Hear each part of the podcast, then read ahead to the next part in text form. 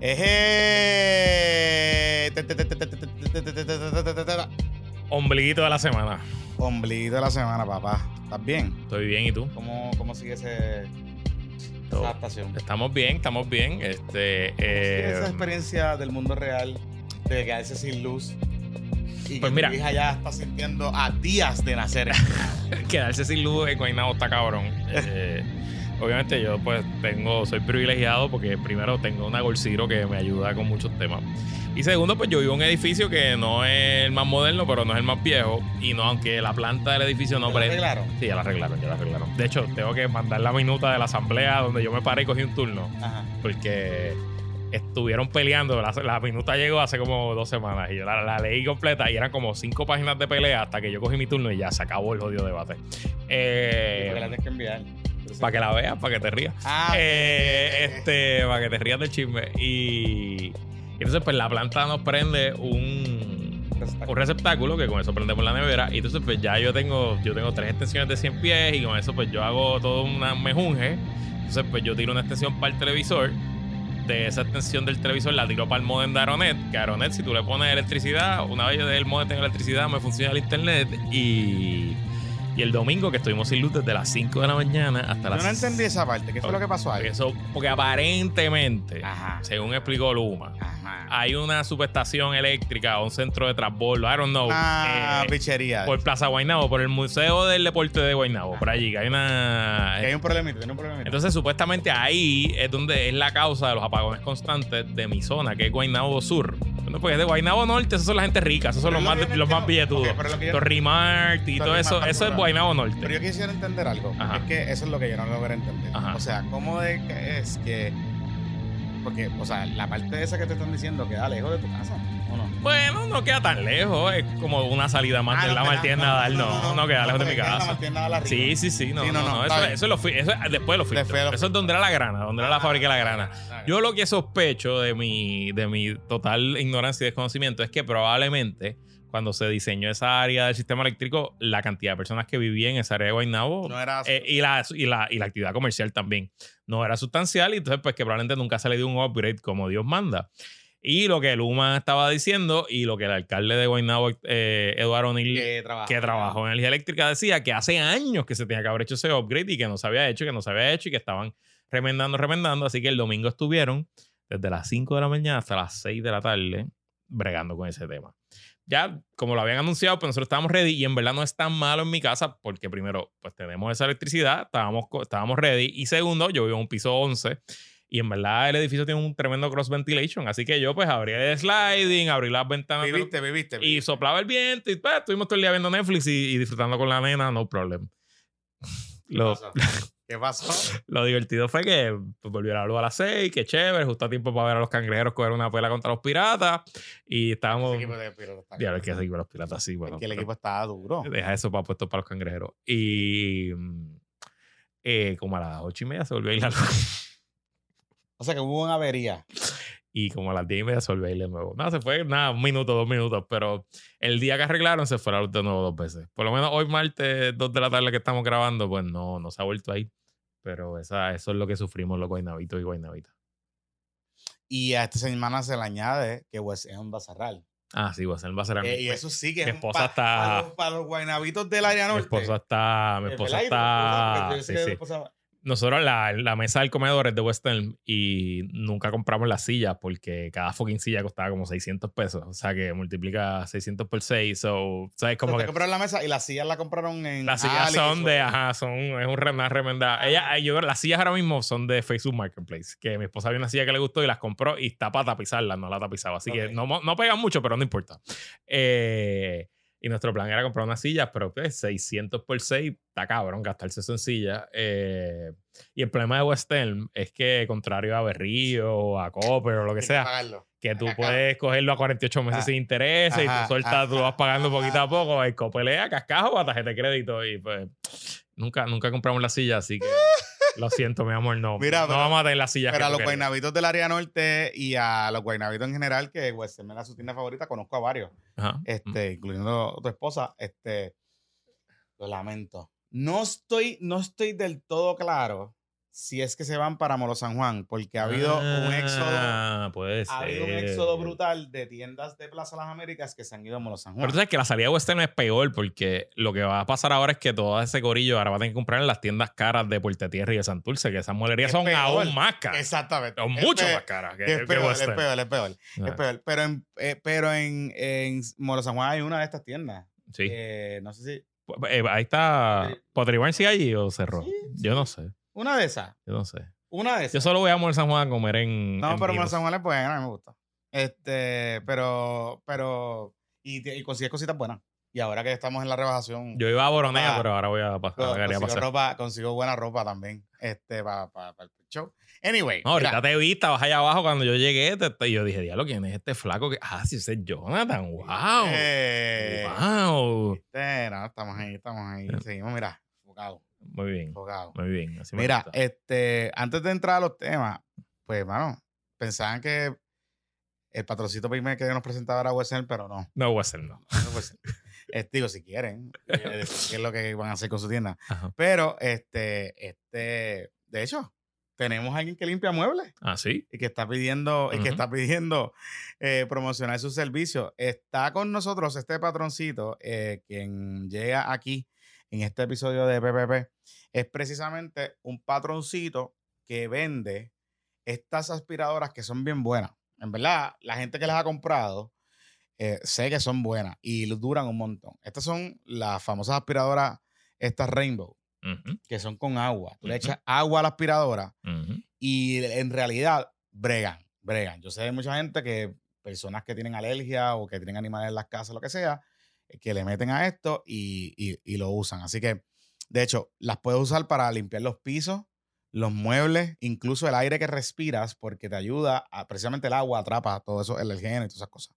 Así que este es el elemento más poderoso que cualquier persona puede comprar para su casa, así que eh, debe llamar, ¿verdad?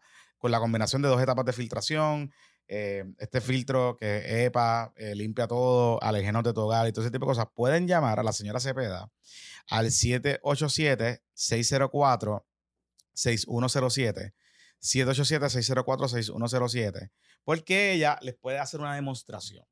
Va a su casa, lleva la aspiradora allí y le enseña cómo usarla. Y honestamente, vale la pena. Yo sé de gente que las tiene y que la dura y que llevan con ella, mira. Lo que hay que darle mantenimiento, porque obviamente si usted tiene aspiradora y no le, no le cambia el filtro, es, ¿sabe? Póngase al día. Así que llame a la señora Cepeda de las aspiradoras Rainbow. 787-604-6107. Luisito Marín. Bueno, y si quieres limpiar otra cosa, esencialmente los libros financieros o el lío de el desbarajuste de recursos humanos que tienes en tu empresa, comunícate con los más duros TaxLeg LLC, servicios de asesoría en recursos humanos, asesoría legal contributiva y trámite de exención contributiva bajo la ley de incentivos. La licenciada Ibelis Quinones eh, distinguida integrante de la bancada de los Cangrejeros de Santurce, está disponible para atenderte llamando al 787-313-2323, 313-2323 o escríbele con cualquier duda, pregunta o consulta a quinonesocasiolo.gmail.com quinonesocasiolo.gmail.com Gracias TaxLeg LLC. Mira, este, ¿con qué quieres empezar? Porque, Bueno, nos fuimos virales de nuevo.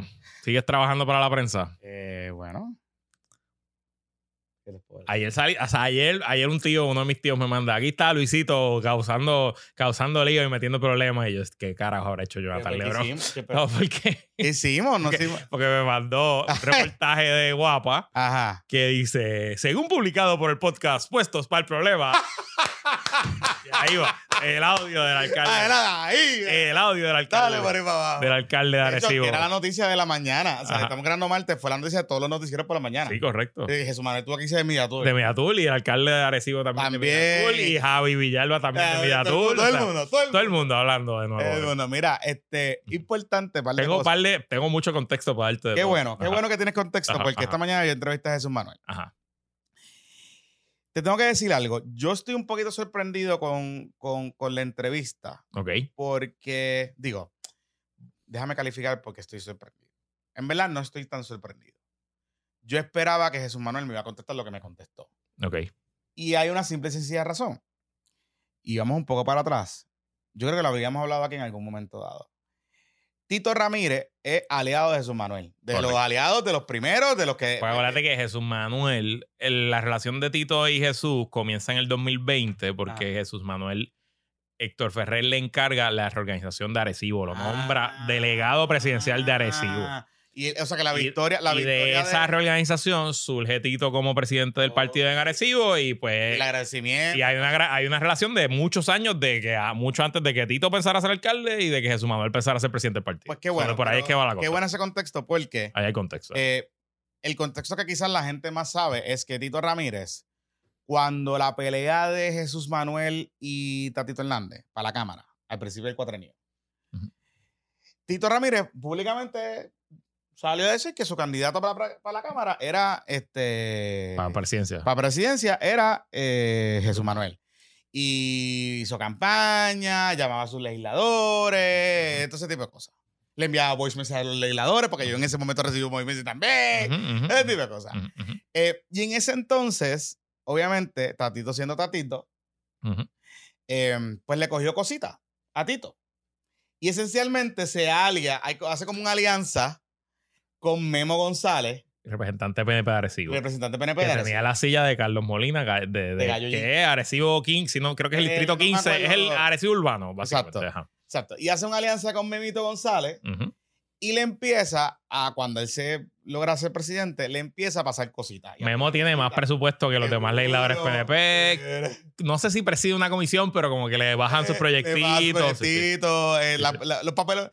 Memo es bien papelonero. Sí, sí, sí. Eh, y pues lo deja hacer, lo deja hacer. Ujú. ¿Qué pasa? Ustedes recordarán que en un momento dado pasó el tiempo y Memo tuvo una actividad en Arecibo o algo había en Arecibo que coincidieron. Tito y Memo. Y habían cámaras allí y Memo fue a darle la mano a Don Tito y Don Tito lo, lo dejó guindando y lo mandó para el carajo. So, no se quieren mucho, ¿verdad? Ni Tatito tampoco lo quiere mucho y tipo de cosas. Cuando la elección de eh, don el pájaro este de Guayama, ¿cómo es que se llama? Eh, el que perdió. Eh, Nalmito. Nalmito. Ajá. Cuando Nalmito Ajá. también hubo otro encontronazo. Exacto. Y usted recordará aquella entrevista que Nalmito le dijo. Porque, porque Tito Ramírez sacó un, o sea, se filtró otro, otro audio. otro voice de WhatsApp de Tito diciendo que Nalmito iba a perder y, que, que se y, y, al- y él alguna, estaba con el otro, con y alguna barbaridad le dijo, yo no sé si Él era le dijo bolite, él le dijo que era un drogadicto, alcohólico, no sé qué. Entonces Nalmito salió, fue a Rubén exacto. y le dijo bolitero y Exacto. tecato y no sé qué. Ellos exacto. tuvieron una pelea. Y también se metió Tatito por ahí en Sí, esa sí, pelea. Estaba Tatito metido. Exactamente, exactamente. Así que eh, le digo todo esto porque Tito Ramírez, y alguien me lo ponía, yo creo que Saúl fue el que lo comentó, Patrocinio Saúl Suárez, es como que él dice, Don Tito Ramírez es como el Eleuterio del PPD.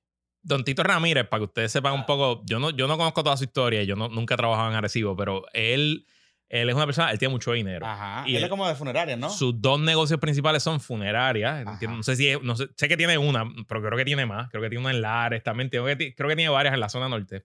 Y guaguas escolares. Él siempre ha tenido guisitos de transportación escolar y eso es un guiso bueno porque eso tú pues compraste la guagua, eso te dura 20 Ujú. años y contratos que te pagan todos los meses, etcétera. Creo que ha tenido dealer de carro y él pues siempre ha sido una persona de dinero. Entiendo que él se pagó su campaña en, en parte, ¿no? ¿Se la pagó Eh, como el de Ponce o se la pagó? Ah, no lo sé. No, no lo sé. No lo sé.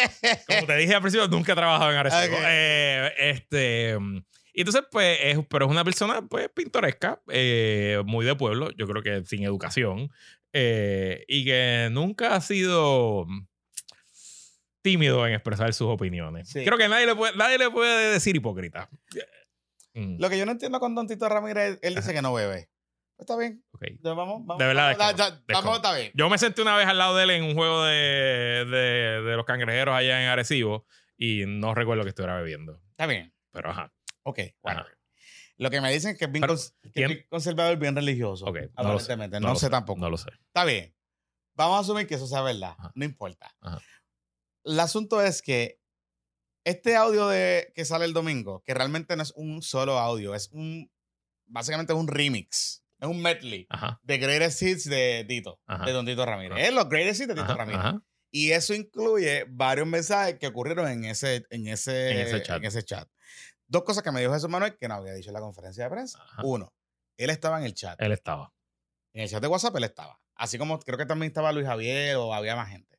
En ese chat entiendo que hay como 300 personas. Es un chat que, si no me equivoco, se llama Exprésate Popular. Eh, sí, así mismo, se llama Exprésate Popular. Eh, Pero no, no es como el de, ¿cómo es? Puerto Rico. no, el de Diálogo de Puerto Rico es otro, que es el de Pepe Varela. Yo estoy en Diálogo por Puerto Rico. Y ahí es que se forman las pendejadas. no, pero ahí no, ese es bastante melo, porque ese es un chat más de baby boomers. y- Ok. Y eso es una organización que corre Pepe Varela y que es Ah. bastante, no, ahí no, no hay mucha controversia.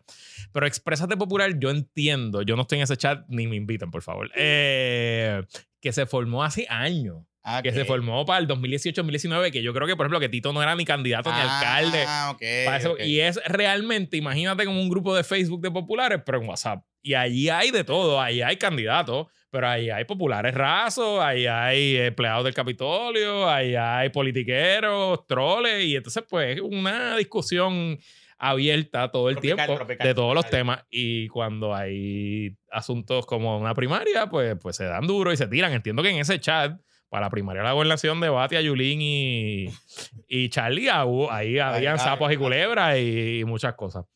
Entonces, pues, continúa. Ajá, ¿qué más te Ah, dijo Jesús Manuel? Entonces, Jesús Manuel me dice, Ajá, yo estaba en el chat, pero lo tenía en mute. claro. No, no me extraña. no me extrañaría, no Ujú. me extrañaría, no me extrañaría, no quiero poner en duda. Ajá.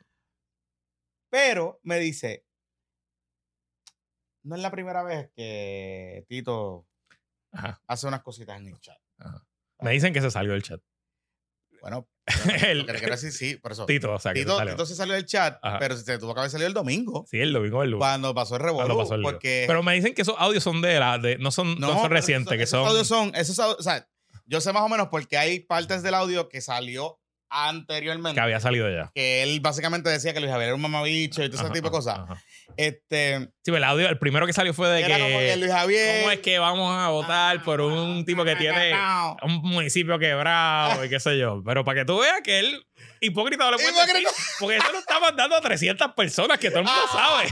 o sea, esto no, fue, esto no fue alguien que le puso un micrófono secreto o que se filtró como el chat de Ricky, no, es un chat de 300 personas que pues, están ahí en, en la tiradera. Pues entonces nada, la cosa es que Ajá. eh, no era el primer rodeo de Ajá. nuestro amigo Tito ajá, Ramírez.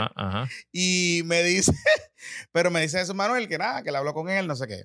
Entonces Jesús, que ahí es que yo creo que está la falla que él tiene en esta situación. Y un poco la exposición que él tiene como presidente. Recuerde Jesús Manuel, usted es el presidente ahora del partido. Ya Don Tito, pues si era su lugar teniente de la campaña, pues ya eso pasó.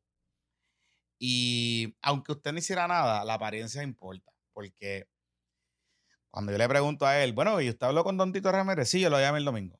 El domingo hablamos, este, y nos dimos un par de cosas. Yo le dije que él no podía seguir haciendo eso. Él se comprometió que no iba a volver a hacerlo. Y no sé qué carajo. Obviamente se sale del chat, que es lo que tú estás diciendo. Pero yo le dije, pero vea que usted le pidió que, usted le dijo que tenía que disculparse. Es que yo creo que eso no la merita. Y a ese está el problema. A ese está el problema de, de la, de la reacción de Jesús Manuel. Porque yo quizás tan extremo de abrir una cuestión disciplinaria dentro del partido y no sé qué y no sé cuánto, pues no sé. Yo no, Jesús Santa me dijo el lunes que él quería eso, pero yo no, realmente no, no, no creo que la merite. Pero esto es el fragor de la política. And, and that's happened.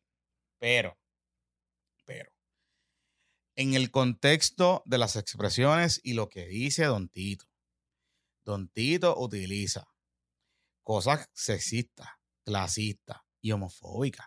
Entonces, un poco Jesús Manuel, que es un candidato que yo sé que él ha votado, por lo menos su récord legislativo así lo, lo, lo materializa. Él es un tipo que viene de la administración de Alejandro García Padilla, que se expuso a estos temas, que lo sabe lo, lo complicado que pueden ser, em, donde él como legislador se ha posicionado a favor de estas legislaciones. O sea, se puede considerar un legislador progresista, digamos, por decirlo así.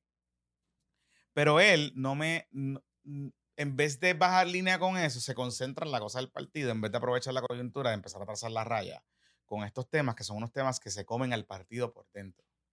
Se lo comen por dentro porque le pasó a José Luis Dalmao, le han pasado a todos los presidentes, lo que es el tema de género, eh, el tema de las comunidades LGBTQ y el tema de la clase. Porque recordemos algo, aunque no son digamos, dinámicas que se ven en el, en el tiroteo político, sí sabemos que están ahí. En la primaria, tan reciente como la primaria de Eduardo Batia y Charlie Delgado. ¿Qué era lo que tú escuchabas por ahí entre populares? ¿Cómo es posible que vamos a leer el jíbaro este de Isabela? Y cuando se metió en los temas, el, la rebelión de Miramart, había una situación de clase ahí también. Era por los temas ideológicos, claro que sí. Pero había una situación ahí de clase. Entonces, si tú sabes, si tú tienes que leer The Room y esta es tu primer, la primera controversia que tú tienes como presidente, yo creo que él debió no sancionarlo ni disciplinarlo, pero sí bajar la línea y establecer la tónica, aprovechar la coyuntura para establecer la tónica de cómo él va a manejar estos temas, particularmente los temas que tienen que ver con ideología de género, como le quieren llamar algunos, que es la perspectiva de género, con el tema de los derechos reproductivos de la mujer, cómo se ven las mujeres. Recuerda que el Tito Ramírez dice que tú te tienes que poner una falda, tratando de eh, atacar a su enemigo, al que estaba atacando allí. Eh, y básicamente utilizando el epíteto fácil de que las nenas son débiles, ¿verdad? Este, o de que son, o que la falda es sinónimo de ser eh, pato. Porque lo tengo que decir así, claro, eso es lo que decía Tito. Lo que estaba implícito en esos mensajes era eso, al tal PJ. Que de paso, Jesús Manuel me dice que sabe quién es. Te puedo hablarle Pille ya mismo. Ok, vamos a hablarle Pille. Bueno, nada. Creo que es una oportunidad perdida. No es que, no es que creo que lo manejo mal, pero creo sí que es una oportunidad perdida que el presidente nuevo debía aprovechar la coyuntura para trazar la raya de cómo va a manejar estos temas hacia el futuro. No la tiradera entre, los, entre los correligionarios, eso es una cosa, eso es chiquito. Este es el tema más a largo plazo. Y recuerden, Jesús Manuel se visualiza como un presidente de transición, porque así mismo él corre su campaña pero realmente no es un presidente de transición. Sí, pues, quiere ser candidato a la gobernación. Por eso. Sí, sí. entiendes? Sí, sí. Y él, él, tiene un año para construir ese partido a su imagen, su semejanza de lo que él quiere. Y si no, y si no aprovecha esta coyuntura, Luis Javier le está velando, Charlie está velando y José y Zaragoza también mm. está velando. Mm, ¿Quién es PJ? Ok, no es PJ, es BJ. Ah, es BJ. BJ Arenas. Él es un, un activista popular, yo entiendo que es de Cabo Rojo. Yo lo conocí a él en la campaña de Batia, porque él estaba con Batia. Eh, y en esta campaña estuvo con, con, Luis Javier. Y él, pues nada, es un trolero de las redes. Es, un, es un popular que, le gusta joder. Y me cae bien, que pues, somos, somos amigos, no tengo nada particular. Y me imagino que llevaba pues de, de semanas, jode que te jode en ese chat y sacando por el techo a Tito Ramírez y lo logró. Entonces, pues. Y Tito. De hecho, BJ era uno de los que fue el domingo, la noche del PPD, allí a pedir las llaves y a, buscar, a, bucharle a Jorge Colbert y todas esas cosas. Él fue uno de, de ese gorillo de, de, Luis Javier. Y pues nada, el, el, como yo le digo a todos los políticos que me piden consejos, no alimenten a los troles, usted es el político, él es una persona raza, un activista más, entonces mira todo el escándalo y el lío que le creaste a tu presidente su segunda semana como presidente, por estar contestándole a una persona que pues tiene su rol como activista del partido, pero que en el, en el esquema de las cosas no representa mucho, no es ni siquiera agresivo, ¿me entienden? Que ni siquiera son, votos tuyos. Eh, y entonces pues le ha explotado este mojón encima y ahora está todo el mundo cubriéndose de la caca que está volando. o sea, mire, mira, mire lo que está en el panorama, Luisito. Mire lo que está en el panorama porque ayer ah, eh, Ramón Torres en Directo y Sin Filtro... Eh, habló de esto, pero como que lo zapateó. Estos son los dramas que tiene el PPD, o sea, que tiene el presidente nuevo que tiene que resolver. Uno, hay un drama cabrón entre los comisionados electorales, el comisionado entrante y el comisionado saliente. Las versiones distintas. Ah, sí. Porque, sí, bueno, porque hablan de que el partido está descabezado en un montón de, de comités municipales. Ramón Torres y Colbert dicen que no. Toñito Cruz salió diciendo que sí y hubo una portada del vocero, creo, y nadie sabe qué carajo está pasando. Entonces, pues, ese es el primer crítica que va a tener que sortar. Eso ya para empezar. Sí, hoy, hoy ahí creo que son 12 o 13 pueblos que no hay. Descabezado, no sé qué. Es, el, es el, fue el nuevo día. Te, busco, el artículo, te busco el Exacto. Está la segunda cosa la situación del Comité Municipal de Mayagüez. Y quiero hacer énfasis en ese Comité Municipal. Y ahora que no está Mundi, ya no hay candidato. Y ahora, Mundi, ahora no hay más pelea porque ya lo de Mundi se acabó. Entonces, Jocelyn, que es la representante del Distrito 19, que es San Germán y Mayagüez. Correcto. que es la candidata de la maquinaria de Guillito. Correcto. Vamos a hablar las cosas como son. Ella es la candidata de la maquinaria de Guillito. Y el alcalde interino va a correr también. Y el alcalde interino va a correr también. Allí esos dos no se hablan. Llevan... No, es que no se hablan, es que tienen unas peleas cabronas. cabronas. Eh, porque yo recuerdo una, yo recuerdo hace poco que el alcalde inter- que el alcalde interino está full en campaña. O sea, el Sí, alcalde sí, interino sí. tiene anuncios de las fiestas de fiestas patronales con su nombre. O sea, el alcalde interino está en y yo creo que ya le dijo a Penchi, si no me equivoco. Sí, no, va a correr, va a correr. Eh, que él le mandó una carta a Jocelyn, a la representante, diciéndole que por favor no se comunique más con los jefes de agencia del municipio, que cualquier comunicación que ella como representante la tiene que hacer con el alcalde. Así Pero que a entonces, ese nivel. entonces Jocelyn le contestó en mi programa sobre esa carta y que ella le envió una carta al alcalde y el Ajá. alcalde hace meses no se la ha contestado. Ok. Entonces ella dice, si tú quieres que yo hable Mira, contigo... Aquí pues, está. Acéfalo, el PPD en varios municipios. Fue una historia del nuevo día ayer de Gloria Ruiz Cuilan. A un año y medio de las elecciones, el Partido Popular aún no ha reorganizado varios municipios, entre ellos Mayagüez, Ceiba, Maunabo, San Juan y Barranquita. Eh, esos son. Esos son. Entonces, ese es el drama en Mayagüez, que eso va a ser una primaria, Corillo. Uf, muchacho. Pero eso va a ser a cuchilleo limpio y se van a joder allí. Ok. Porque recuerden que Mayagüez, aunque puede estar jodido el municipio, hay muchos chavos todavía. Claro. Y poder político y todo ese tipo. Sigue siendo una ciudad grande. o sea. Demasiado grande, Ujú. bastión. Ok, entonces, potencialmente va a tener el drama de Ponce Que eso, Que me dicen que estamos a cuestión de semanas. de ¿verdad? semana del cheat show. De que baje la De que cosa. baja algo. Ok. Eso me dicen. No sé. Tiene el drama de Ponce, tiene el drama de potencialmente el drama de Trujillo Alto, que aunque se ha enfriado, está ahí todavía. Tiene el Crical de San Juan, que, Que no hay aun- nada. que no hay nada pasando, porque realmente en San Juan no hay absolutamente nada pasando. Tiene en Humacao una potencial primaria que dicen que va a ser dura, porque ya está la ex. eh, Ahí va a correr la hija de. la hija de- la de, hija de Marcelo la Trujillo. de Marcelo Trujillo, pero ahí hay cuchillo también, porque ahí va Pero ahí yo creo que No creo, o sea, Rosa Mar da pena. Yo creo que Rosa Mar va a verla, pero, pero, pero, Pero hay primaria, una va a haber primaria, una va a haber primaria complicada. Eso es en, en Humacao. Ujú. En Humacao. En todos los puntos cardinales. Por- los puertos calidades. Y la primaria de Dorado. Que vamos a hablar de eso ya mismo, el Esa va- Dorado Wise. Esa va a estar buena. Esa va a estar Ah, buenísima. estoy loco por esa primaria. Que Esa va a estar buenísima. buenísima. Entonces, tienes alcaldes en municipios que, aunque los pudiste flipear, son alcaldes que entraron pillados y que van a tener sus retos, que pueden tener sus retos. O sea, el alcalde de Aguadilla, uno, que aunque sea un buen alcalde, pues tiene una situación política que, ¿sabes? Lo- ganando por 52 votos. por eso, o sea, tienes una situación política que tienes que tener un partido centrado, organizado, estructurado, este, ¿verdad? Looking forward. Y la primaria de la gobernación.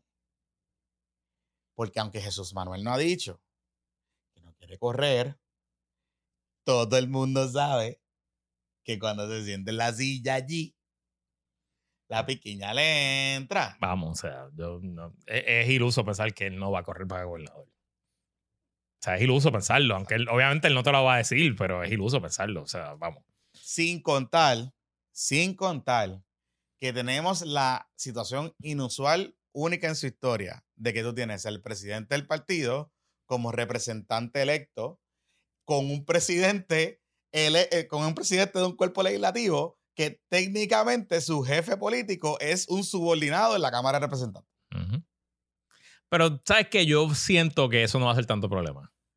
Pero porque ya Tatito está de salida. Ya está de salida, ya el cuatrienio se acabó, ya realmente no hay nada muy difícil que aprobar. El presupuesto, no se Eh, aprobar. El presupuesto se aprueba y la Junta hace lo que le da la gana. Eh, la sesión le queda un mes, la próxima sesión no importa mucho y ya la, de arriba están de campaña. Así que yo te, creo que eso, de hecho, hoy Tatito dijo que él se va a atacar a la decisión, eh, a, a la- La a- a acatar a la decisión institucional en cuanto al código electoral. O sea que ya ahí ya, incluso ya, ya, ya él tiró la él dijo lo que dijo Jesús Manuel. O sea que yo creo que ahí no, pero en efecto es un, es un flanco. Es un flanco. Es un Así flanco. que esos son todos los por encimita. Sin contar que él entra con una estructura nueva organizacional eh, matriz de, de la, de la pava. Recuerden que hay como 800 organizaciones ahora y hay como unos componentes extraños Ujú. que, que realmente no sabemos cómo van a, o sea, no sabemos cómo van a funcionar porque eh, ahora que empiezan a funcionar. O sea, se eligieron hace par de meses. Ujú. So que eso empieza, esa- ese, ese andamiaje, esa estructura comienza ahora, eh, digamos, a aceitarse. Así que todo eso está ahí. Además de recaudar chavo Ujú. para él y para el partido. Ya, cómodo, sencillo. Yo puedo entender por qué Luis Dalmau no quería hacer.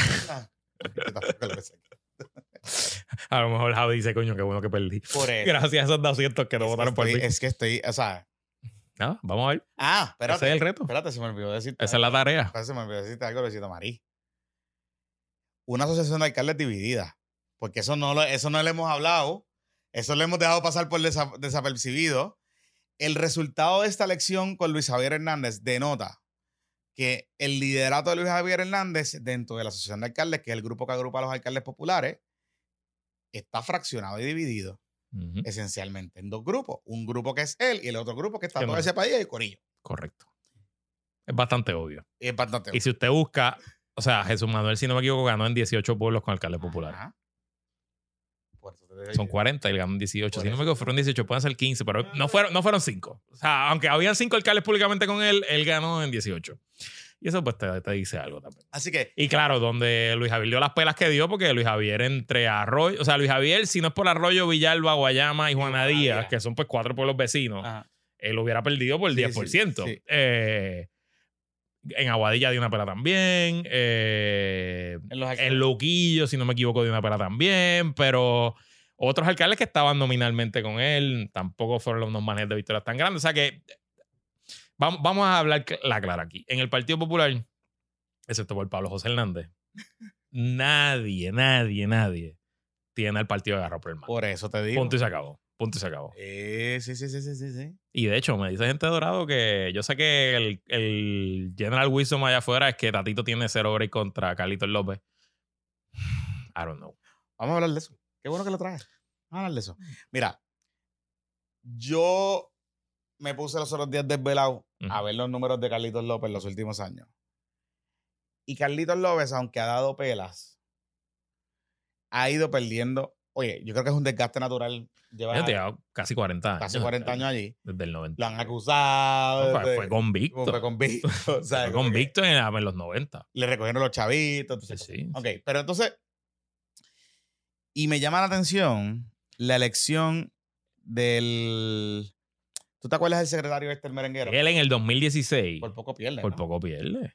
O sea, él en el 2016, si no me equivoco, contra el que se convierte en secretario de Recursos Naturales, de Recursos recursos. de Recreación y Deportes de Ricky, el Ajá. primero, que era un muchacho joven, flaquito. Se me escapa el nombre. Si no me equivoco, Carlitos ganó por 600, 700 votos. Eh, fue un cuatrienio difícil, pero esto fue antes de María, esto fue antes de las grandes crisis del gobierno. O sea que no es que había una razón particular, porque muchos alcaldes que se van por la borda en el 2020 es por María, porque, porque pues decepcionaron, porque no hicieron bien el trabajo. Así, por ejemplo, Aguadilla es un buen ejemplo. Si no pasa María, el PNP no pierde Aguadilla, yo te lo garantizo. Ujú. Eh, y en el 2020, cuando de nuevo se da la revancha entre Carlitos López y ese muchacho, si alguien en el chat me, me recuerda el nombre, Waldemar, ese mismo. Waldemar, Waldemar. Waldemar, eh, el salsero, Waldemar, el Eh. salsero.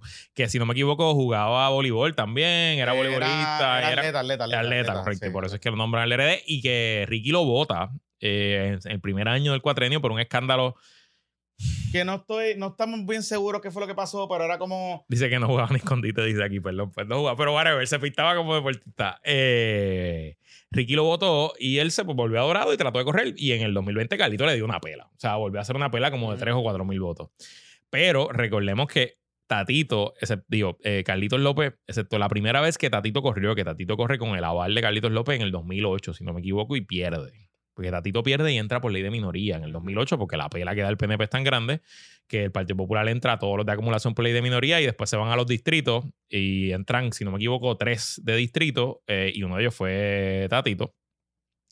Entre 2008 y 2012 la relación con Carlitos López y Rafael Tatito Hernández se rompe y en el 2012 Tatito gana a pesar de la oposición de Carlitos López. Y en el 2016, Carlitos le tira una candidata súper fuerte de Vega Baja.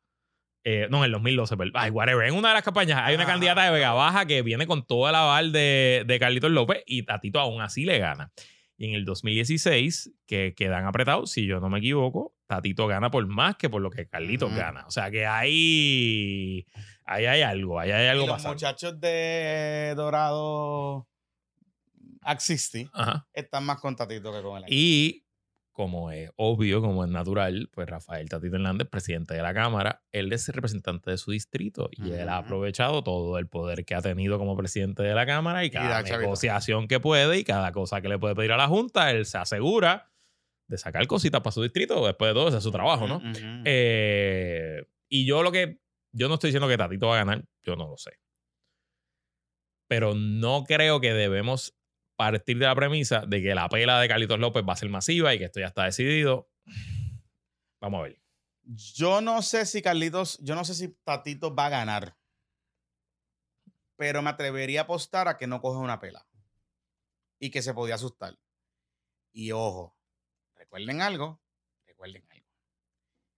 Los sustos que ha pasado Carlitos López allí ha sido con la oposición. O sea, lo que quiere decir con esto es un escenario donde Carlitos López gane por poco y lo achuequen y que el partido no se pueda colapsar alrededor de él en una elección en el 2024 que no parece a todas luces, por lo menos por ahora, que el PPD esté fortalecido o llegue fortalecido a esa elección. Ojo con Dorado, porque si el PNP logra conseguir un candidato lo suficientemente Claro, interesante como le hizo con Waldemar, Claro. que yo recuerdo esa campaña, el PNP destinó recursos extraordinarios para esa campaña de movilización, de recaudación de fondos, sacaron al muchacho, eh, movieron un montón de, o sea, hicieron un montón de cosas, pero un montón de cosas, y por poco dan el palo allí, por poco dan el palo allí. Así que, ojo, ojo, porque perdiendo puede ser un problema para el PPD y para el presidente del partido. Claro. Y si no me equivoco, eh, Carlitos López apoyó a Jesús Manuel. Por eso. Ahora para la primaria y para la Y presidencia. para la presidencia, claro. Claro. Bueno, ese Luis Javier estaba allí metido, pero. pero Mira, no, me escribe aquí a gente. Esto es un PNP dorado, pero que sabe más que el candidato del PNP en el 2024 para alcaldía va a ser Javier García Cabán. Si es así, Ah, no, no, importa quién gane. Si es así, no importa quién gane, probablemente el alcalde va a ser popular. Usted no sabe quién es Javier García Cabán, eh, búscalo en Google y hágame caso. Este, es, un, es, un, es, un- es una persona bien pintoresca. bien pintoresca, sí. Bien pintoresca. Fue, fue actor de telenovela en los, en los 80. ¿Verdad? Eso sí, fue. sí, sí, sí. sí, sí, sí, Sí, de esos que se tomaba la foto con el botón. Con el, hasta aquí. be- Con el botón hasta con aquí. los enseñando pechos por fuera. pecho. Sí, sí, sí, así, así. Ah, bueno, a Albero le gustan esas fotos así, con pecho pelo por fuera. y eso. Mira, este. Y me, me corrige aquí el patroncito que el que jugaba voleibol era Willy de Jesús, que corrió en el 2008 y en el 2012 por el PNP, así que no. Pero este hacía otra cosa, Este este, sí, corría o sí, algo, porque él sí, era. sí, o sea, Sí, ah, y, y era salsero. correcto, correcto, correcto. Algo así. Anyway, digo, ahora es animador de televisión, está en el programa ese de. Teleonce tiene un programa de juegos. Ah, sí, en la competencia la de Puerto Rico. La competencia de Puerto Rico gana. Ajá, la Ok. bóveda no sé qué carajo. Ok. Este, y él está allí. Ah, Él es sí. el host del Ah, programa. sí. Sí, sí, sí, sí. es Ah, el bueno, pues le fue mejor. Viste que a veces perdiendo se gana. Bueno. bueno.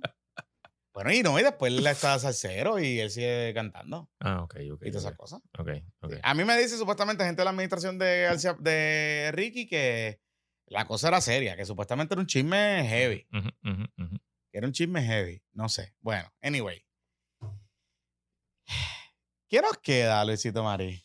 Bueno, eh, Antes de irnos a la pausa. Antes de irnos a la pausa, estuvo esta semana como por 18 vez en Puerto Rico el secretario de Educación Federal ¿Quieres hablar de eso ahora? Carmona. Sí, Vamos a hablar de eso ahora. Eh, el secretario Carmona, que es puertorriqueño. Y ¿Es Carmona Cardona?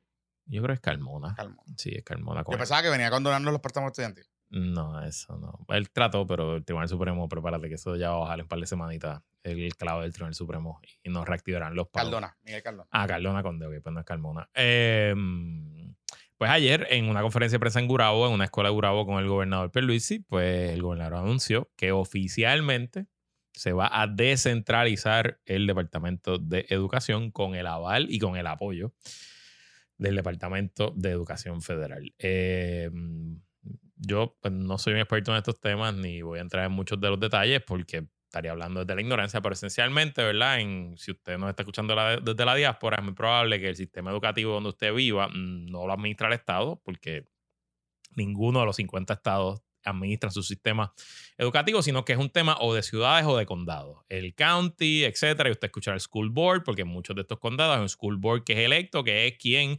regula las escuelas eh, a nivel de ese condado y quien administra los fondos estatales, los fondos que levantan los impuestos locales. Usualmente las escuelas se pagan con los impuestos de los municipios y de los condados, los impuestos de propiedad, etcétera, y los fondos federales, porque esas escuelas también reciben. Eh, y no hay un secretario de educación a nivel estatal en casi ningún estado. Quizás lo hay para temas de currículo, temas de licencia, de maestro, etcétera, pero no hay. Más no- regulatorios que otra cosa. eh, y Puerto Rico, eh, entiendo que los dos sistemas de educación más grandes de Estados Unidos son el de Los Ángeles, condado de Los Ángeles, que pues viven Millones de personas. 8 millones de personas, y el sistema educativo de Puerto Rico, que se administra como si fuéramos un solo distrito, los 78 municipios, ha sido así desde eh, tiempo inmemorial, y siempre en Puerto Rico se ha dado lip service. En Nueva York y también. Sí, pero eso es la ciudad, ¿me entiendes? la no es el estado, o sea, obviamente tiene sentido que Sí, una ciudad... nivel. Pero a nivel estatal no, no existe. El, el condado de Puerto Rico para el sistema de educación es, es- es único, es diferente.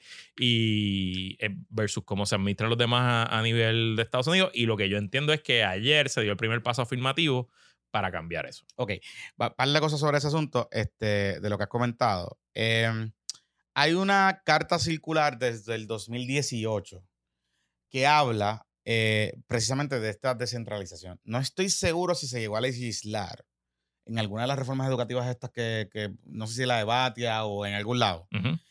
pero básicamente se había convertido en letra muerta y se había hablado de que había un proyecto de, de descentralización. El problema, hubo dos problemas. Uno, el Departamento de Educación tiene una cultura de contratistas y de contratólogos. Esencialmente está al nivel central, pero hay un nivel intermedio que no son empleados ni de carrera ni de confianza, que son eh, contratistas. Julia Kelleher, por ejemplo, la convicta corrupta Julia Kelleher, era una de estas contratistas que era el cuasi gobierno permanente, que Ujú. lo que hacían era asesorar el Departamento de Educación en un sinnúmero de estupideces y buchitería, que algunas se convertían en proyectos y otras se quedaban pajeándose allí en el Departamento Central, ¿verdad? Este, había muchos gringos, hay compañías gringas. Por ejemplo, América Ponte en un momento dado era parte de ese corillo. Yo no sé si todavía lo es, pero era parte de ese corillo. América Ponte es la compañía de la mamá de Alexandra Lúgaro Ujú. y cobraban mucho billete. Millones. Y hay mucha gente, mucha, mucha, mucha gente. Hasta Félix Flau hasta fue, Félix fue parte de ese corillo. Ajá. Ajá. Y hay mucha, mucha, mucha gente, cuando le digo mucha, mucha, mucha gente, por muchos años, que ha guisado de eso. Y súmala a eso la burocracia a nivel central, que si no me equivoco suma más de 10 o 12 mil empleados. Son empleados a nivel central, a nivel central. que eso tampoco se ve en ningún departamento de educación en, lo- En en ningún los lado. estados. en ningún lado. Entonces, es importante tener esos contextos porque si bien es cierto está la burocracia, Luisito Marí, de los empleados, no sé por qué, y es curioso que los analistas de este país se olvidan que realmente los que mandan el Departamento de Educación son consultores y asesores. No son los empleados de carrera ni los empleados de confianza. Sí, es verdad. Esa gente llega allí por capasquinear campaña. Es verdad. Es verdad, es verdad. O Ujú. sea, ah, yo sé de empleados, yo sé de maestros que están locos, que estaban locos por salir de su escuela. O sea, básicamente su eh, ascenso era irse para nivel central. Me voy para el carajo, que se jodan, no voy a bregar con más con niños y voy allí a batatear a una silla y estar 20 años allí o 10 años ahí, lo que pueda estar ahí. Y cogen aumentitos y todo ese tipo de cosas. Y, y la gente se peleaba por estar a nivel central. Eso es la realidad. Eso es la realidad. Ujú. Pero a la misma vez que eso pasaba, hay un montón de contratólogos y asesores que están ahí. ¿Qué pasa? Todas las reformas educativas en algún momento dado, todas las reformas educativas en Puerto Rico se han hecho o en oficinas de abogados o en oficinas de esta gente, o en McKinsey, o en el Vision to Action, o en algunas de esas compañías que hay por ahí, whatever. Cámbiale el nombre, que se cambien el nombre, lo que sea. Todas y cada una de ellas viene de ahí. Boston Consulting, todas esas. Así que son estrategias que han venido del nivel burocrático hacia abajo y se legislan, se empujan por legislación. ¿Qué ha pasado? Que el Departamento de Educación, como es un gobierno cuasi permanente, donde todo el mundo se protege, rojo y azules, la realidad es que inherentemente descentralizar el gobierno, el, el Departamento de Educación significaría sacar gente de del nivel central, que la vas a tener que mandar a las regiones, Mm. o dejarlo sin trabajo. Porque en esencia, tú vas a convertir el sistema en, en- en- básicamente en feudo en, por región. Así que les digo todo esto porque se han ensayado, se han ensayado o se han propuesto descentralizaciones. La más que corrió bastante y que todavía tenemos algo de eso es lo de las escuelas de la comunidad. Cuando se hace el programa de escuelas de la comunidad en el 90, se modela precisamente en lo que son las escuelas como funcionan en Estados Unidos en la diáspora. Su escuela en su comunidad eh, es manejada por dos entidades, la Junta Escolar, que muchas veces son electas, y los directores, ¿verdad? Esencialmente, y la ciudad, el county. Esencialmente, la escuela se financia con dos fondos. Fondos federales que pide la misma escuela, o sea, el, board de la, de la ciudad, y los revenues que recauda el county a través de impuestos, ¿verdad? Y con eso se paga la escuela. Así que usted va a tener en algún estado, usted puede tener ciudades, digamos, eh, vamos a poner los municipios, no nos compliquemos. Tú puedes tener Carolina, que recauda impuestos y tiene un superávit cabrón, y las escuelas son Disney. Cruzas al otro lado y vas a Canóvana y las escuelas son desastres. ¿Por qué? Porque la base de impuestos de Canóvana es mucho más limitada y reducida que la base de Carolina. Así que esencialmente tú tenías escuelas o tienes escuelas en Estados Unidos que son bien cabronas. La decisión principal de uno para mudarse en Estados Unidos de muchas familias es, que las escuelas estén cabronas en el distrito. O sea, ese, ese punto es, eh, y recuerden que... En esto... una, de una de las cuestiones principales cuando uno decide dónde mudarse. Y los impuestos más caros usualmente se pagan en los condados con las mejores escuelas. Con las mejores escuelas. hay una correlación entre impuestos más caros y escuelas que funcionan cabrón. ¿Qué pasa? Que Puerto Rico empieza, trae ese modelo a Puerto Rico, pero nunca se convirtió en, en una entidad regional, en una entidad de la ciudad. Esencialmente lo que pasaba era que las escuelas de la comunidad tenían una junta escolar, tenían un comité de padres, tenían la comunidad se envolvía, etcétera. Se le delegaba algunos fondos y, digamos, autoridad de autonomía a los directores, pero decisiones curriculares, decisiones de cómo se va, creo que había unas cosas de, por ejemplo, la escuela, había escuelas que tenían interlocking, que solamente corrían en ciertas horas y en unos días en la semana. Habían otras escuelas que tenían horario extendido. O sea, tenían e, e, esa libertad, pero no llegaba más nada. Y hubo escuelas que funcionaron súper bien. Súper bien porque las comunidades se envolvieron. Aquí lo que pasó fue que habían, recuerden que las escuelas públicas en Puerto Rico coinciden con la explosión de urbanizaciones en Puerto Rico. Por ejemplo, tú tienes Carolina, tienes Puerto Nuevo. O sea, no es casualidad que en las áreas como Puerto Nuevo, Carolina, Levitown, eh, Villa Carolina, eh, Valle Arriba, eh, Guaynabo, digamos cualquier urbanización, Muñoz Rivera. Urbanizaciones que se construyeron en los 70, 60 y 80, ¿verdad? Ese, ese periodo de tiempo coincidieron con la ubicación de las escuelas. Por eso ahora mismo las escuelas están en áreas donde vive gente mayor, porque lo que se han quedado viviendo ahí son gente vieja, porque sus hijos se han ido para Estados Unidos y, o se han mudado para las zonas más urbanas, eh, Santurce, Miramar, etc.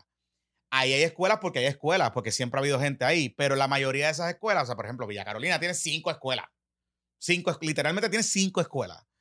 Y ahora la mitad está vacía, han cerrado algunas de ellas, porque la gente, ya el demográfico cambió. Así que nada, les hago todo este cuento porque hay escuelas que funcionan súper bien, porque estaban en escuelas, en comunidades que con el desarrollo y el pasar de los tiempos se convirtieron en clases medias, medias altas, como pasaron en muchas urbanizaciones. O sea, Torrimar, por ejemplo, era una urbanización de clase media.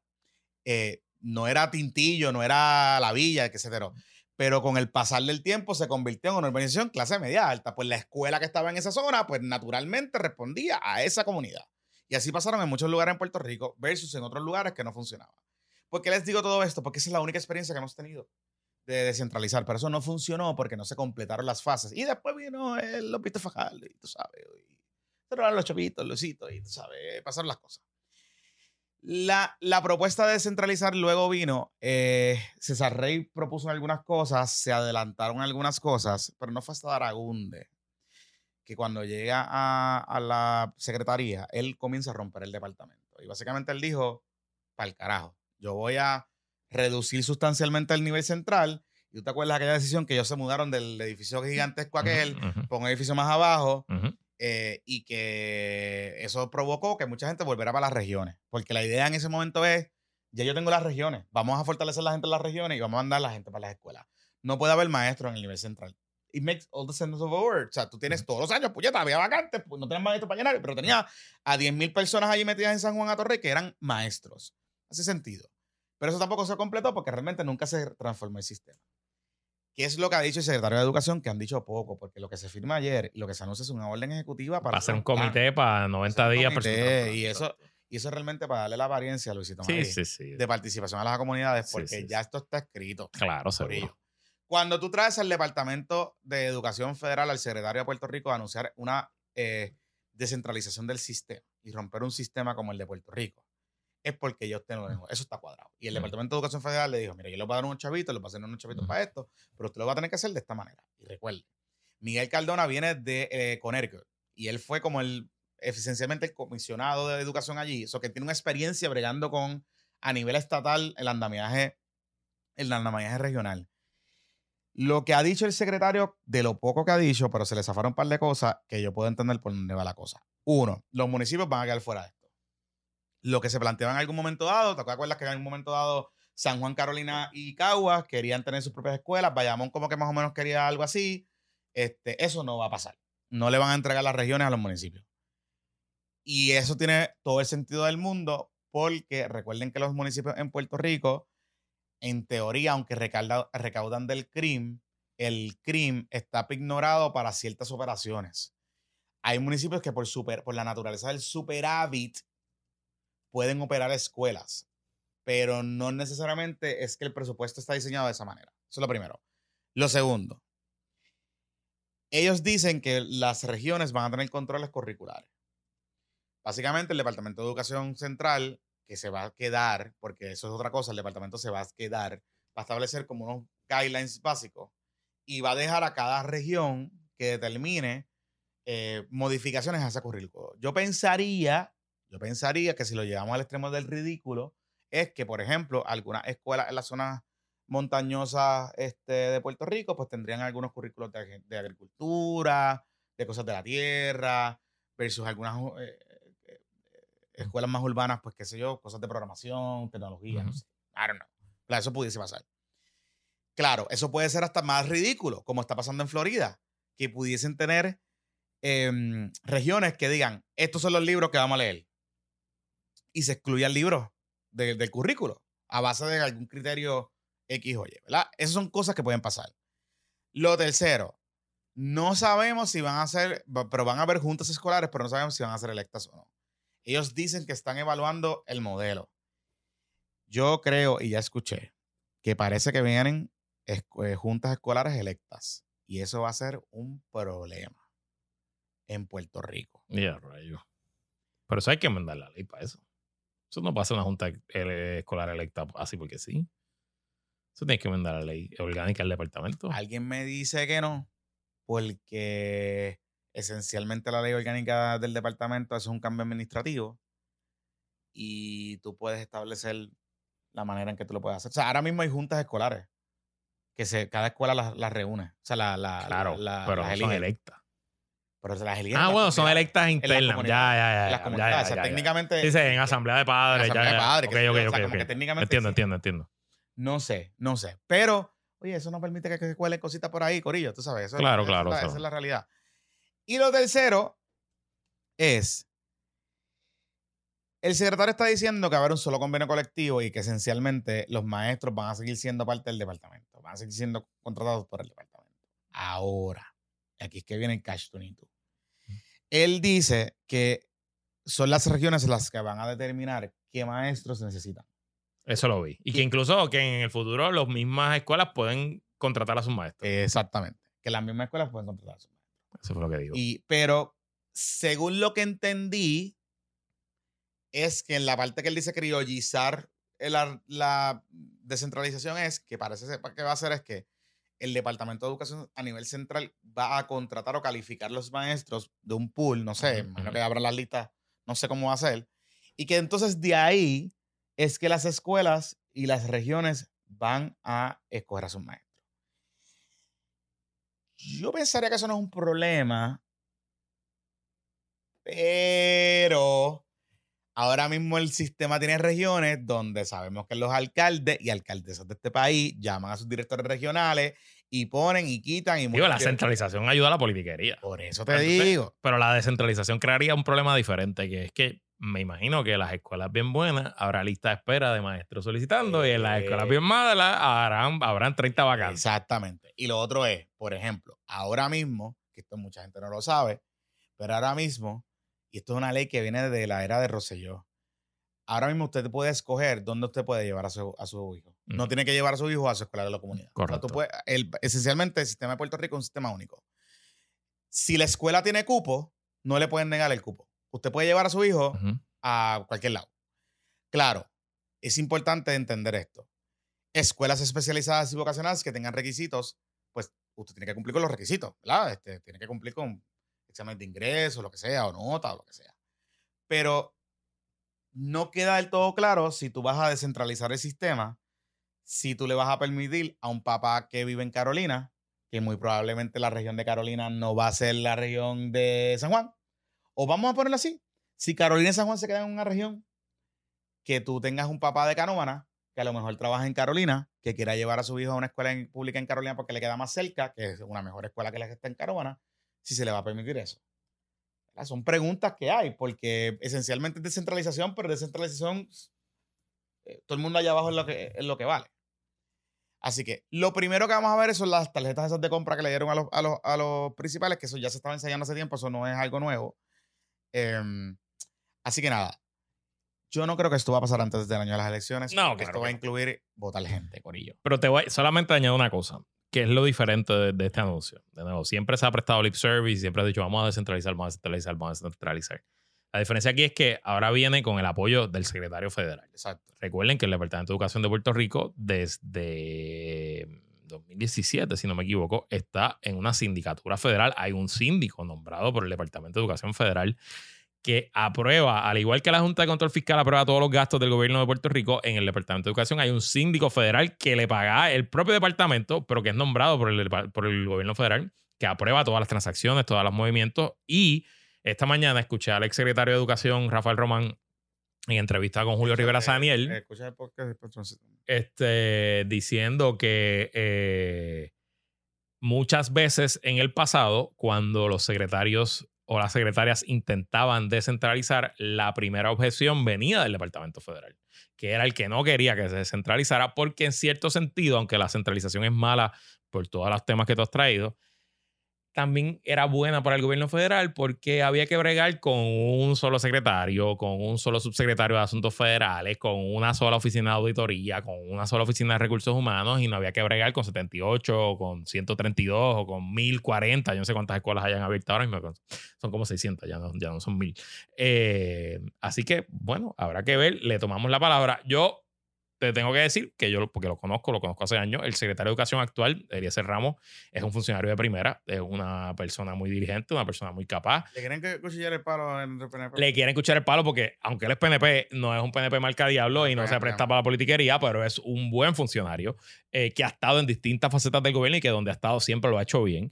Eh, así que si alguien tiene dentro del gobierno del PNP, eh, yo creo que el, el pedigrí y la capacidad de hacer las cosas mm lo mejor posible dentro de las circunstancias es el secretario de Educación, así que pues habrá que ver cómo mete en mano y por lo menos de parte mía, ojalá que no se quede en una conferencia de prensa y un adoncito y que este sea el comienzo de un departamento de educación diferente. No, y importante algo, te añado ahí y para ir a la pausa, es que hay un tema importante aquí.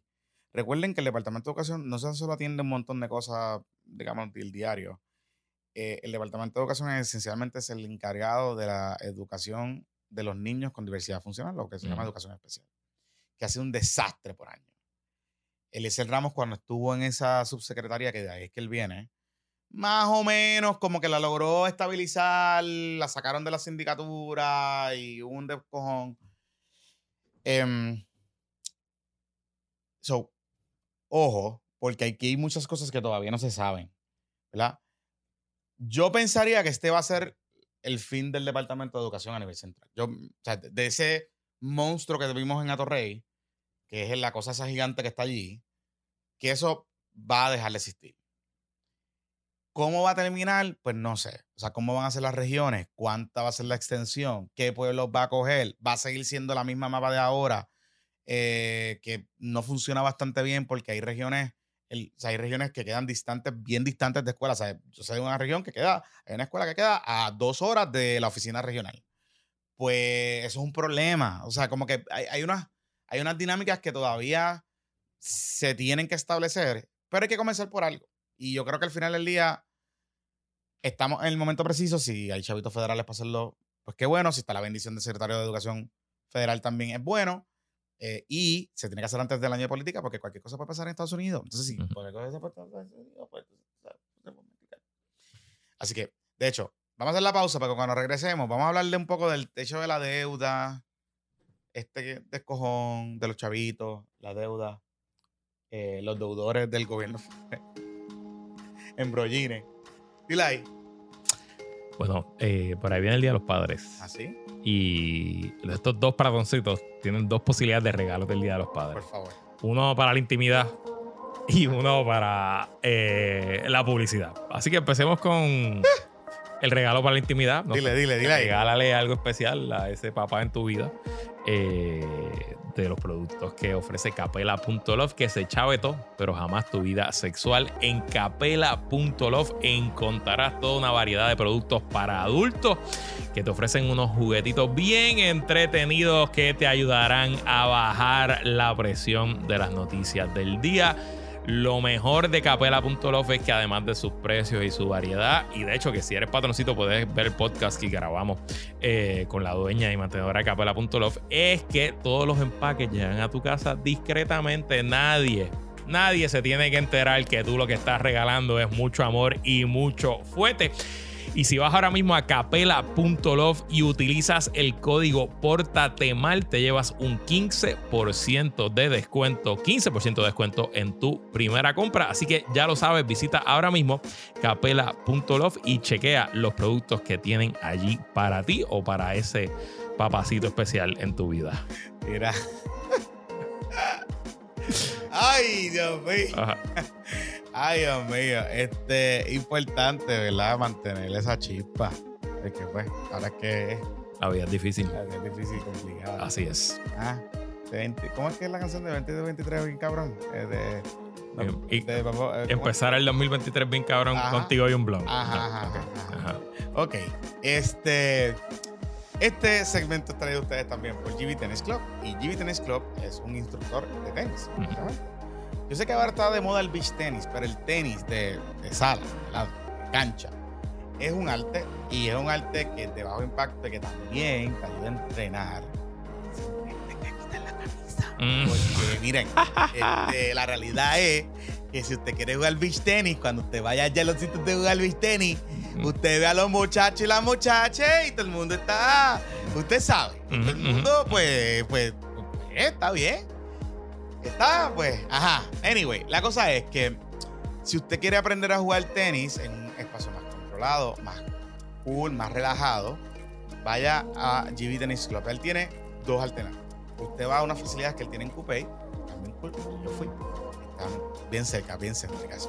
O si usted es de los que paga mantenimiento en su casa y en su condominio, que tiene canchas de tenis y nadie la usa, úsela porque usted la paga. Así que él puede ir allí y le presta unas raquetas y le enseña. Así que eh, ahora mismo él tiene clases desde los niños de 5 años. Si usted está buscando algo para que su niño haga en verano, estas son las clases perfectas.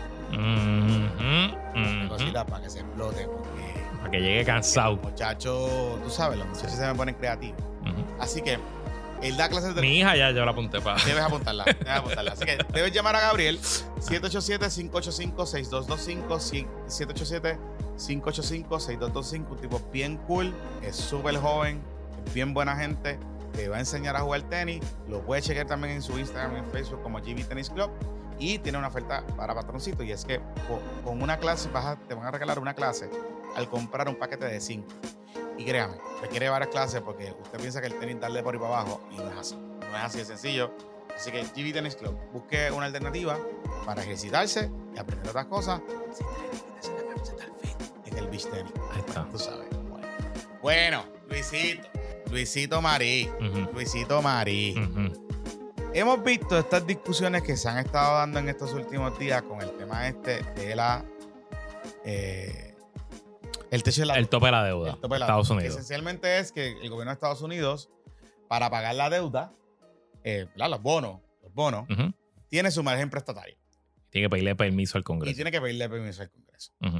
Y tiene que pedirle permiso al Congreso. eh, y esto antes era como que bastante straightforward. Desde un tiempo para acá se ha complicado un poco Ok. Vamos, vamos a la historia. Eh, la Constitución de Estados Unidos, en la división de poderes, le dio el poder de, Power of the del, purse. del power of the purse, que es el poder del wallet, el poder de la billetera, al Congreso. Y eso incluye el poder de emitir deuda. Ajá.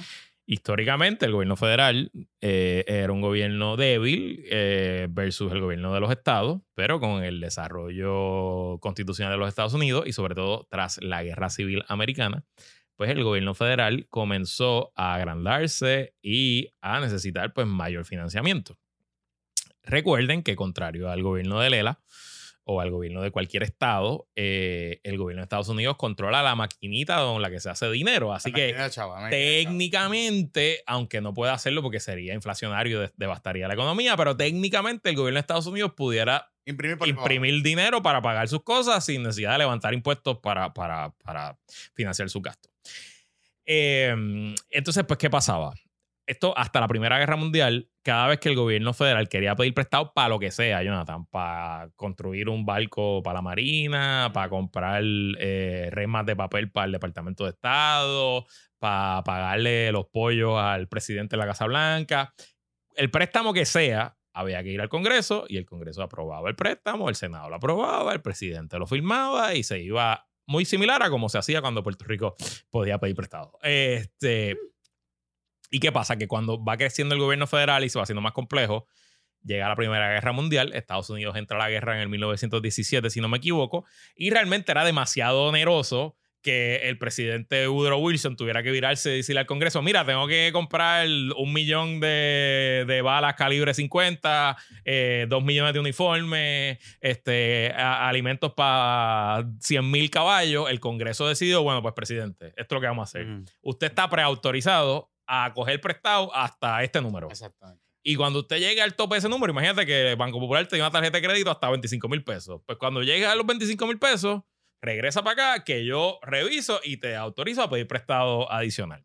Eh, y esencialmente ahí cambió la manera en que se financiaba el gobierno federal y desde la Primera Guerra Mundial para acá, ese tope de la deuda se ha ido aumentando, ya son más de 100 veces que se ha aumentado. Y como tú bien dices, usualmente esto era un proceso bastante amigable, bastante aburrido, bastante rutinario, que es cuando el Departamento del Tesoro le informaba al Congreso, mira, estamos llegando al tope de la deuda, el Congreso se viraba y decía, pues dale, toma autorizado, Mm. pide más prestado y sigue corriendo. Recuerden que el gobierno federal, como se financia, sí, de los impuestos, es verdad.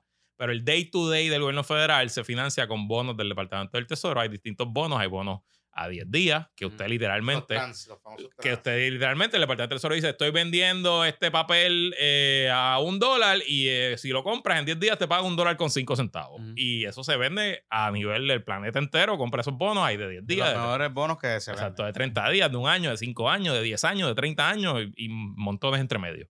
Eh, y Habían de, los, de la guerra, habían. Exacto. Y esos bonos van contra el tope de la deuda.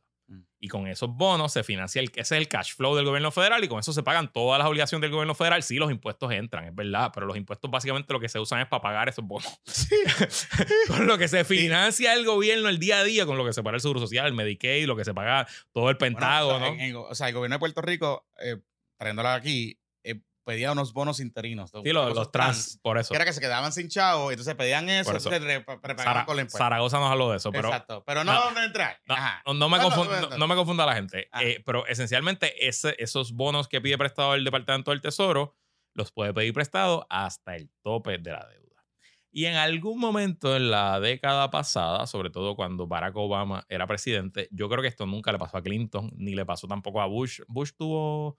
Sí, en el 2006 los demócratas ganaron la Cámara, así que Bush tuvo gobierno compartido en el Sí, momento. había problemas de presupuesto, pero no era de. Era de presupuesto, que es distinto. Pero el tema del el tope de la deuda, si no me equivoco, fue en el 2011 que los republicanos utilizan, porque Obama va a llegar al tope de la deuda para trancar al gobierno. Y por varios días el gobierno de Estados Unidos cayó en un default y no pagó su deuda por varios días. O no sé si al final negociaron algo, pero eso le buscó que por primera vez en su historia degradaran los bonos del gobierno de Estados Unidos, se declaran de AAA lo degradaron, si no me equivoco, a AA. O con hablo negativo por ese tranque político. Eh, eso se resolvió, Obama le aumentaron el límite de la deuda, después vino Trump, a Trump los republicanos le aumentaron el límite de la deuda tres veces eh, a principio del cuatrenio los demócratas le aumentaron el límite de la deuda a Joe Biden y ahora, según los cálculos del Departamento del, Tesoro y su secretaria Janet Yellen, el primero de junio, o sea, en nueve días, el gobierno federal va a llegar al tope de su deuda y técnicamente se quedaría sin eh, posibilidad de eh, emitir nueva deuda para pagar sus obligaciones, lo que pues pondría a Estados Unidos en un impago técnico de sus obligaciones con consecuencias financieras que francamente pues nadie pudiera predecir porque la economía de Estados Unidos no es una economía cualquiera, es la economía principal del mundo. El dólar es la divisa de reserva del planeta, el dólar es con lo que se hacen las transacciones eh, internacionales, el 95% de las transacciones internacionales se hacen con el dólar, eh, y es donde el planeta entero busca guardar su dinero porque entiende que está seguro, porque está vaqueado por el full faith and credit del gobierno de Estados Unidos y su ejército. Em, los republicanos y los demócratas llevan negociando varios días. Eh, ayer lunes en la noche el presidente Biden y el, el speaker de la Cámara McCarthy se reunieron. Salieron más o menos optimistas, dicen ellos, pero es que aquí hay dos asuntos bien complejos. Primero, que la mayoría republicana de McCarthy es de apenas cuatro votos. Y que McCarthy es un presidente de la Cámara muy débil y que gran parte de su caucus, quizás la mitad, quizás más de la mitad, son unos extremistas en estos temas, sobre todo que hay unos que son súper mega extremistas con el tema de, la divisa, de que quieren regresar al gold standard, de que quieren hacer un montón de cosas y que no tendrían ningún problema ideológicamente en que Estados Unidos llegara a un default. Y usted dirá, ah, bueno, pues perfecto, pues entonces que se reúnan los republicanos y los demócratas, consigan una mayoría artificial y entonces pues con eso pasen el tema. Claro, pero del lado de los demócratas el, flanco más izquierda, más liberal del, caucus demócrata, no va a negociar ningún tipo de eh, aumento en el tope de la deuda a cambio de recortes a programas sociales, a otros asuntos. Así que quién sabe cómo se pudiera manufacturar una mayoría que alcanzara los 218 votos en la Cámara para lograr que el, este, enviar un proyecto de ley que pueda ser firmado, primero aprobado por el Senado y luego firmado por el presidente Joe Biden. Así que estamos esencialmente en un juego de chicken es un juego de túmbame la pajita, donde eh, lo que se está jugando es pues la economía global.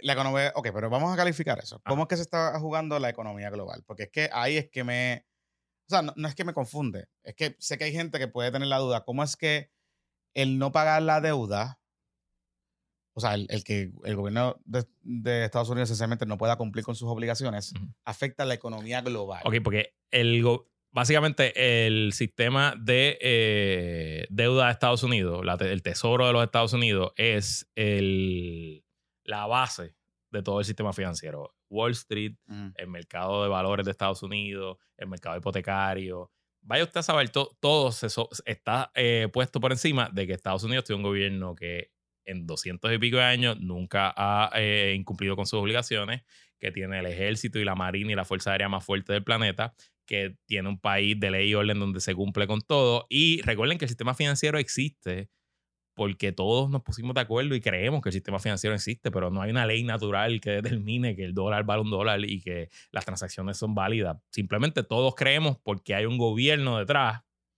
que garantiza que ese sistema financiero y que los contratos entre las partes privadas se van a cumplir.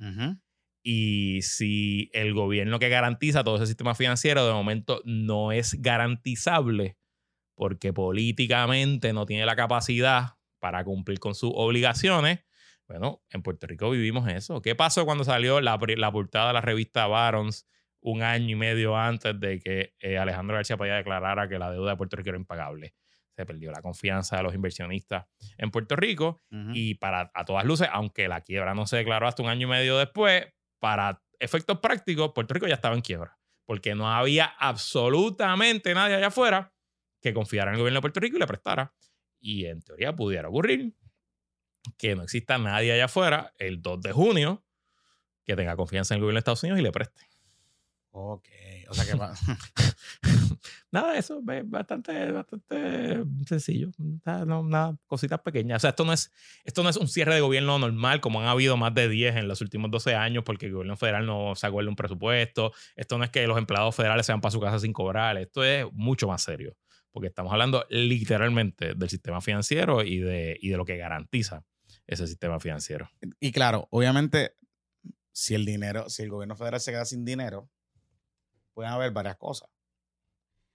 Eh, uno, presumo que puede haber un clawback de, de, de algunos lados de Chavo. Me, pero lo que pasa es que no es, eso, que no es eso, porque no estamos, no, no, estamos hablando del Fondo General de, de Hacienda. No estamos hablando de los chavos, o sea, estamos hablando de, de por dónde entra el dinero.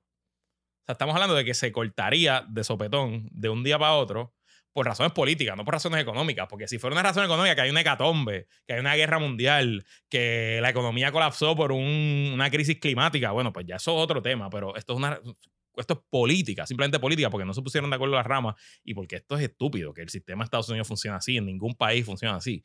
Eh, pues entonces, pues, pues va a la raíz, literalmente estás cortando el flujo de cash al gobierno de los Estados Unidos. Y recuerden algo, que, el, gobierno, el, gobierno se acaba, se le acaba los chavos ahora. Porque el presupuesto es ahora en julio, ¿no? No, es en octubre. En octubre. Pero de nuevo, también no tiene nada que ver. Una cosa no tiene que ver con la Está bien, pero si, si, si el dinero prestado es con el que tú pagas las operaciones, como tú estás explicando, pues y ellos sé que la pierden la confianza de creditors, ¿verdad? No, porque el problema no es ese, el problema es que los bonos que se venzan, que lleguen a su, eh, a su madurez, del primero de junio en adelante, el gobierno de Estados Unidos no los va, a, pagar. Exactamente. Entonces, si tú tenías una nota del tesoro de 30 años. Que vas a ir a cobrar, ¡eh! Que se vencía el primero de junio y tú ibas tranquilito ahí a, tu, a, la, a la ventana, a la ventana del Departamento del Tesoro. Mira, aquí está mi 30-year bond eh, a 5%. Pues yo te di mil, se supone que me dé 5% para atrás, mil más 5%. Y el Tesoro te va a decir: I owe you. No puedo, porque no estoy autorizado a pagar. Entonces, vean acá, esta teoría de que el presidente Biden pueda. Ok. Eso es algo que yo nunca había escuchado, pero de nuevo, tampoco conocía, no recordaba esta parte. La enmienda 14 de la Constitución de Estados Unidos es una enmienda famosísima pero no por tema financiero. Es una enmienda porque es la enmienda, si usted vio la película Lincoln, es la enmienda con la cual se abole la esclavitud durante la eh, Guerra Civil Norteamericana. Mm. Y esa enmienda tiene cinco secciones. La primera es el tema de la esclavitud, la segunda es de lo que elimina eh, lo de las tres quintas partes de las personas negras en los estados, pero la sección cuatro... Dice, aquí estoy traduciendo, eh, la validez de la deuda pública de los Estados Unidos autorizada por ley, incluyendo las deudas incurridas para el pago de pensiones eh, por el servicios en suprimir una insurrección o rebelión, no será cuestionada.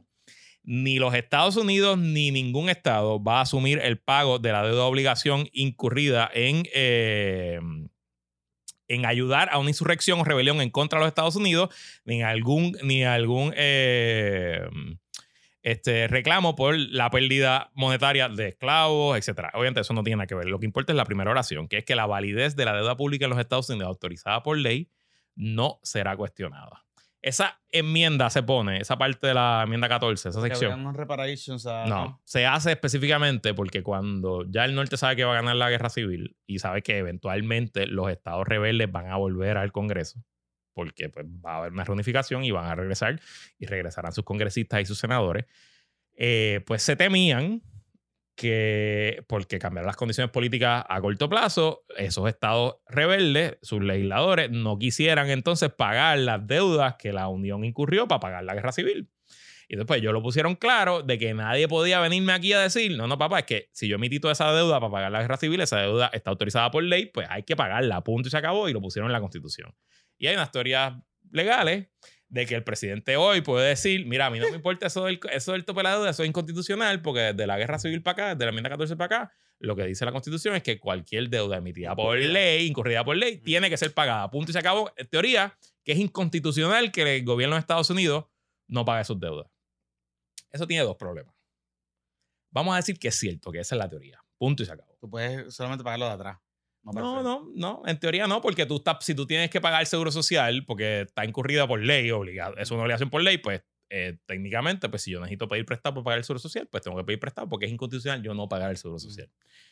El problema es que Joe Biden no puede venir como, como Michael Scott en The Office, que sale gritando y dice, I declare bankruptcy. Pues, pues Joe Biden no puede abrir las puertas de la Casa Blanca y decirle, yo invoco la catorceava enmienda, que se pague todo. No, técnicamente Joe Biden tendría que esperar a que llegue el default. Y entonces pedirle a la secretaria del Tesoro, secretaria del Tesoro, yo sé que estamos en default, sin embargo, según esta opinión legal que yo tengo del secretario de Justicia, Usted puede. usted puede seguir emitiendo deuda porque hay que pagar las deudas que fueron eh, autorizadas por ley según la enmienda 14. Y alguien, probablemente el Congreso, va a demandar y va a ir ante el Tribunal Supremo de Estados Unidos Un carajal bien cabrón. y después de algunas semanas o meses, no creo que dure años, pero semanas o meses, esa mayoría conservadora del Tribunal Supremo va a decir cómo ellos van a interpretar la enmienda 14. ¿Y qué pasa? Que a lo mejor pueden darle la razón a Joe Biden.